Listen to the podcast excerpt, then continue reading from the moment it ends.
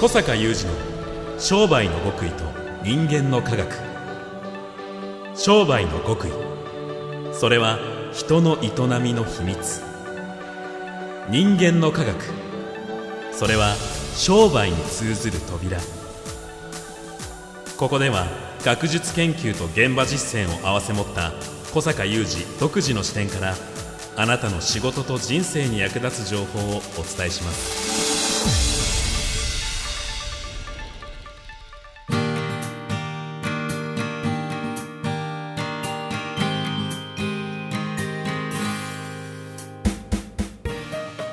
こんにちは小坂雄二ですこんにちは、宮田悟です。2021年10月7日の番組です。この番組を聞いていただいている方、特にね、あの僕と同じように感じられてるかもしれませんが、うん小坂さんって、どなたか面白い方と会った時のその楽しさとかはい学びを、よくそのままの熱量で持ってこられて、番組でもお話しいただいたりするじゃないですか。はいむしろ、はい。人人と会った直後にね特に熱量が高いですよね。高いですよね、やっぱり、はい。誰かと会われた後よりなんか情熱がブーストされてるようなうん。印象をよく受けるんですけれども、でなんでこんなこと言ってるかというと小坂さんは本を読まれてる数もかなりあると思うんですけれどもやっぱはい。人と会われた時の学びほど何かこうパワーがみなぎっていると言いますか。あご自身の中でなんかこうどんどんどんどんそのエネルギーを活性化させているような印象があるんですけれども。まあそれはね自分の理解としてははいこれはあの人に備わってるこう何種類かのインテリジェンスに関わることだと思っていましてですね、はいもう人にはこう IQ だけでは測れないいろんな種類の知性があるという、ほほほほそういうお話だというふうに理解、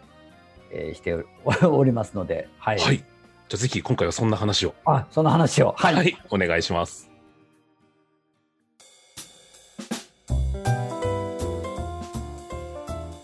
今回もリモート収録でお送りしています。さ小坂さんがオープニングで人にはいくつも知能指数では測れない知性の種類があるとおっしゃっていましたけれども。あのですね、私がこの考え方に初めて出会ったのは、これ、あのお聞きの方もですね、ご存知の方いらっしゃると思うんですけども、えハワード・ガードナーという先生がですね、えハーバード大学の教授でいらっしゃるんですが、えこの方の多重知能理論、マルティプルインテリジェンスという考え方があってですね、はい。まあ、いろんな種類の知能、まあ、知性ですね。知能、知性があると。えー知能は単一ではない複数あるという、ほ。えーこれは最近ではですね、あの8つの知能というふうに、えー整理されて、まあ私が初めてこの考え方に、この理論に出会った時はい。と比較すると最近はなんか、こう、学校教育なんかでも使えるぐらいですね、こういう簡略化、いい意味で簡略化されて結構広まってるようあ、そうなんですね。うんはい。まあ、この中に、まあ、今申し上げているように IQ っていうのはまあ知能指数と言われてるぐらいですから知能を測るっていうことになってるんですけども、まあ、このハワード・ガードナー教授が提唱されている理論の枠組みから見るとそれは一種類の知能しか測ってないというそうなんことをですね言ってるんですね。例えばハワード教授の提唱されている8つの知能の中の一つはですね音楽とかリズムに関する知能インテリジェンス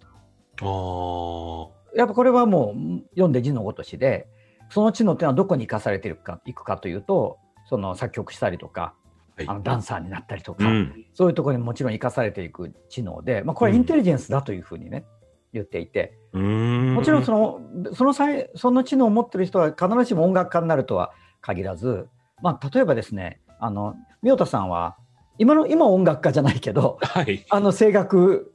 出身じゃないですか。ええええ。もういわゆる音大で本格的に学んでおられたわけだから、うんうんうん当然そこに至る前に自分これこの道好きだなとかはい。やっぱり人よりこうできるっていう感覚あったと思うんですよ。うんうんまあ、声がいいっていうのはまたこう生物的なねなんか天性みたいなものあると思うんだけど、まあ、それだけだと皆さん声が良ければ声楽できるわけじゃないからね。うんうんうんそうすると宮田さんは明らかにこのハワード教授の言うところの音楽とかリズム的なインテリジェンスっていうのは人より持ってるねっていうふうに言えると思うんですね。なるほど。うん、で私はもうこう歌とかそういうことを別に仕事にしてるわけでもないし宮田さんみたいにな学んだわけでもないんだけどやっぱり私もこのインテリジェンスは人よりあるなと思っていてあのー小坂さんとカラオケ行くとすごく感じます。あります。そう 私そう初見の曲でもね1番を聴くと2番はは3度でハモれるしね3度でパッとってハモれるしり かなりあると思います。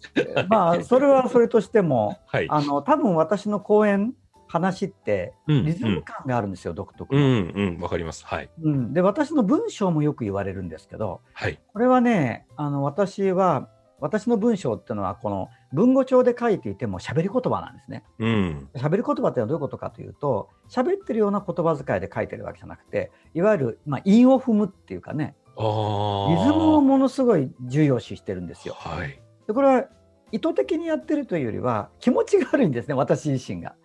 こうリズム的に悪い文章ってねなるほど。そそれをもう生み出すことが気持ちが悪くなってしまう。あ気持ちが悪いの。うーん。なので、まあ、私のメルマガとかあの読んでいただいている方なんかはそのコラムをね毎週水曜日私の主催しているワクワク系マーケティング実践会の会員さんの事例を解説するコラムをね長年連載して今配信してますけれどもこう限られた文字数の文章の中でもそういうリズム感が悪いのがすごい気になるんですよ。うんうんうん。でそれを逆に読者の方は読まれるので、うんすごくねこう心地いい文章ってのはよく言われるんですよね。だ。から私の話も聞いてて気持ちがいいってのはよく言われるんですね。うんうん。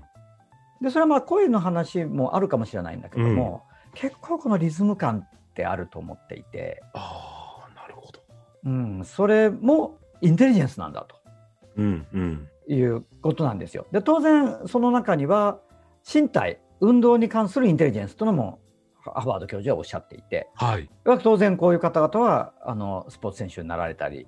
まあ、別になられるとは限らないけどもやっぱりなんか運動神経いいねっていうねことだったりで、まあ、さっきの話に通じるのはですねはい。あの私これ初めてこのハワード教授のマルティプルインテリジェンスの理論を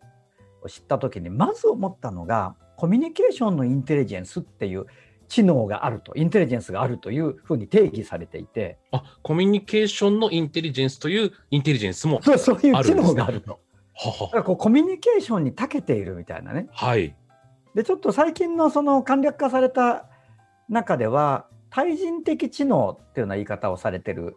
えーみたいでまあこれはその人の気持ちがとか感情とかモチベーションなどを見分けることができたり、うん。えーそれにこういい感じで対応できたりとかあんまそういうようなところっていうふうにあの言われたりしてるみたいなんですけども、はい。なんか私が初めてこれをこの理論に触れた時はもう少しざっくりした捉え方をしていてですね、うんなんかその言葉にあんまり細かく説明しづらいようなざっくりとコミュニケーションのインテリジェンスというのがあるんだとうん。いうふうに思った時に、非常に私がねなるほどと思ったのは私人に会って話をしてるとものすごい活性してくるんですよ、うん。うん。頭の中が。はい。でこういうことも当時のこの理論の概念の中では語られていて、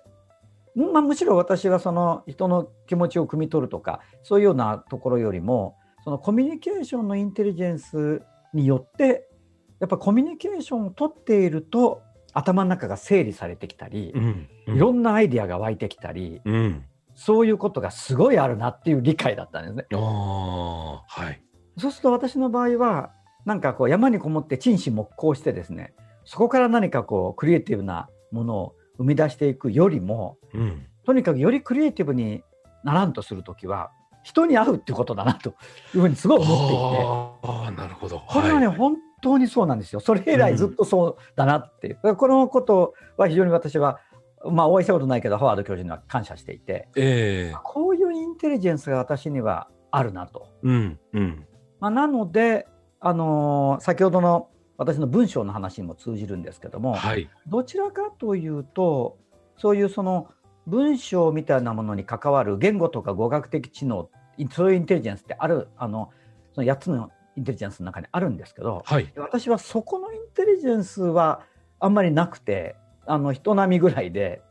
むしろそのコミュニケーションのインテリジェンスから文章も書いてるなとかね。私の。文章ってコミュニケーションのインテリジェンスかける音楽リズムみたいなね、ああ。ところからできてるなとかなるほど。思うわけですよ。はい。であのもちろんその今イミジ君も申し上げたようにこう人によってこれはすごく強いねとかねここはまああの普通だねとかまあ多分レーダーチャートみたいに書くとね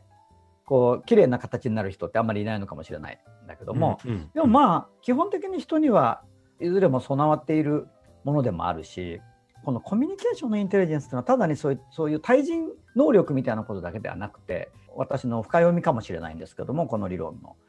あのコミュニケーションというものを通じてこのインテリジェンスが発動するみたいなうね。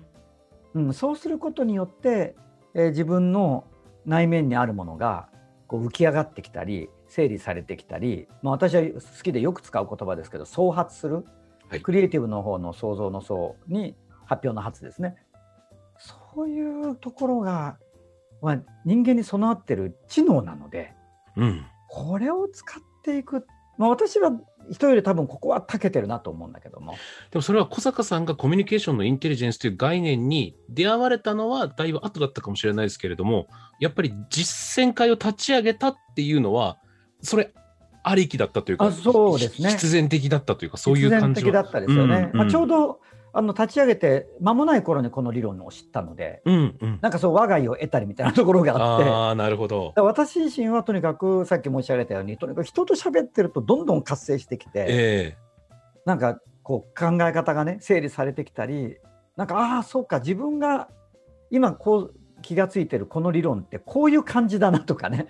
理論化されてきたりとかもいろいろいいことがあるんだけどやっぱりその今実践家の話をしてくださいましたけどもその会を立ち上げた理由の一つにもなっていて、まあはいそのこのマルティプルインテリジェンス理論を知って立ち上げたわけじゃないんだけどえうん。やっぱりその私自身がこういう風だもんだったもんだからはい。とにかくその実践会を立ち上げる以前からこういろんな会合をやってね当時のクライアントとか、まあ、クライアントの社長さん同士をこう集めてそのクライアントの社長さん同士で会合をやったりとかねそういうことしてるとこれ異業種じゃないですか。うん。ある方は食品メーカーの社長さんである方はサービス業のチェーン店の社長さんでとかこうあある方は社せ商社のあの専務でとかこうああるんだけどこういう方々が、まあ、同じく私が語ってるようなものの考え方だったりビジネスのことにすごくまあ共感共鳴してくださるような感性は近いのでそういうところでこう声をかけて集まって別に気合い入れて 会うわけじゃなくて、まあ、うん本当飲み会みたいなうん感じでもね、めちゃくちゃやっぱりねそこでねビジネスの話なんだけど、うん。うんと。てもこう創造的に活性するんですよ。うん。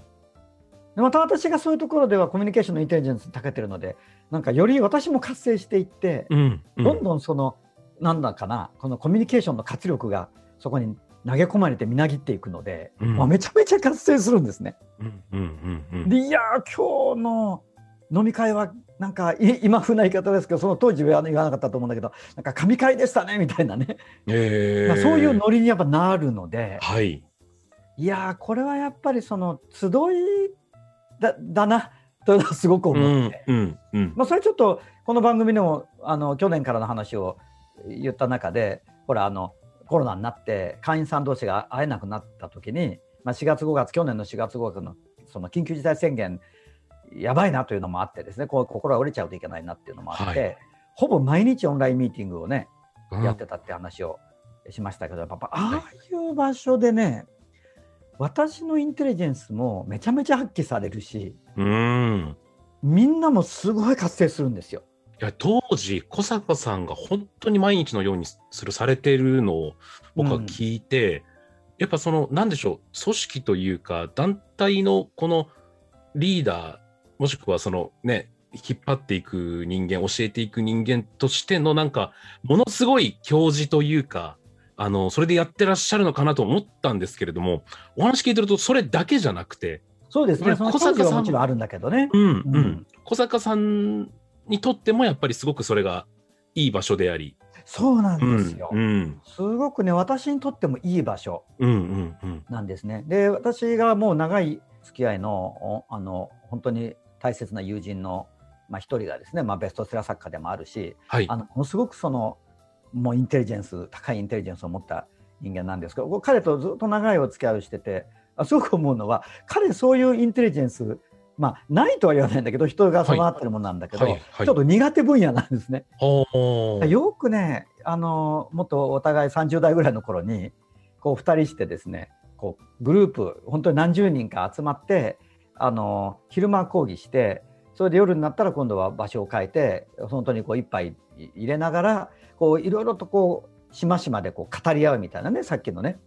あのオンラインミーティング的なそうフリーリーなですね。だけど非常に創発的でクリエイティブなそういう会合をやっていてものすごい評判良かったんですけどなんかねこう理路整然ときちんとまとめられた素晴らしい理論やメソッドを論理的に分かりやすく語るっていうのは彼はすごいインテリジェンスが高くて、あの私がすごいお教わったことでもあり、まあ、君担当ねみたいな感じなんですね。うんうんうん。彼は夜のその場が苦手でそういうなんか混沌としたコミュニケーションの場をうわーっと私がうまくさばいてはいはいはいはい。そしてすごくみんなが活性して楽しそうにでめちゃくちゃ気づきがありましたとかねなるってのはもう芸術的だと彼がですねうんうん。小坂さんの特技だっていうふうにねよく言ってくれたんですけどじゃあ小坂さん夜担当ねみたいな そういう感じでですね。やってたりうんあの今でもねあの話するとその頃の話がよく出ますけれども、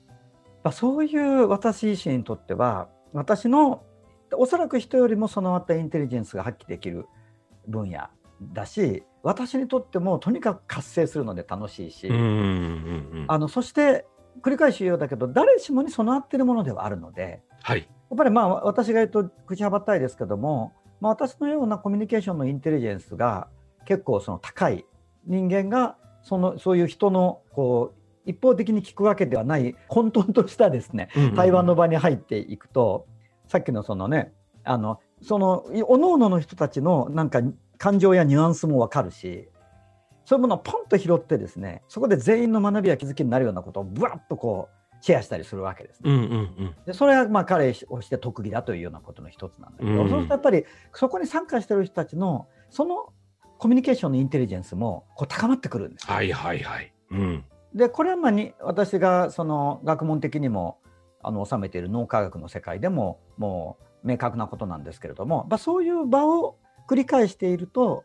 まさにそのインテリジェンスっていうのは、まあ、イコールと言い切ったらちょっと学問的じゃないですけれどもいわゆるそのニューロンのねネットワークどこのネットワークが発達してるかみたいなことにもあるから天性っていうものはまあうん私はそういう意味でもあるとは思うんだけどもやっぱ鍛えることもできるわけで。うんうんこのコミュニケーションのインテリジェンスっていうのは僕は鍛えられていくなぁと思いますよね。なるほど結果そこで得たものがじゃあコミュニケーションじゃない違うまたアウトプットにも生かされていくみたいな。そうそうそうそうんうん。まあ非常にこのコミュニケーションのインテリジェンスっていうのは応用範囲が広いと思うんだよね。うん。うん今非常に簡略化して言われてるところではもうまずは対人能力ってことうになってくる。ん。うん、いわゆるコミュニケーション能力っていうふうに競技に言われてるところにもなってくるし、はい。それは単に対話とかがうまいっていうだけじゃなくてやっぱりこうそういう対話を通じて気づくとかね、うん。うん。自分の頭にあるものが整理できるとか。う、んうんうん。まあ、いろんなことが含まれると思いますよね。あの非常に説得力がありました。はい、ありがとうございまし聞いた。ていて、それ小坂さんじゃんってなることが 多いありがとうございますありがとうございます。小坂雄二の商売の極意と人間の科学。ここまでのお相手は小坂雄二と三代田悟でした。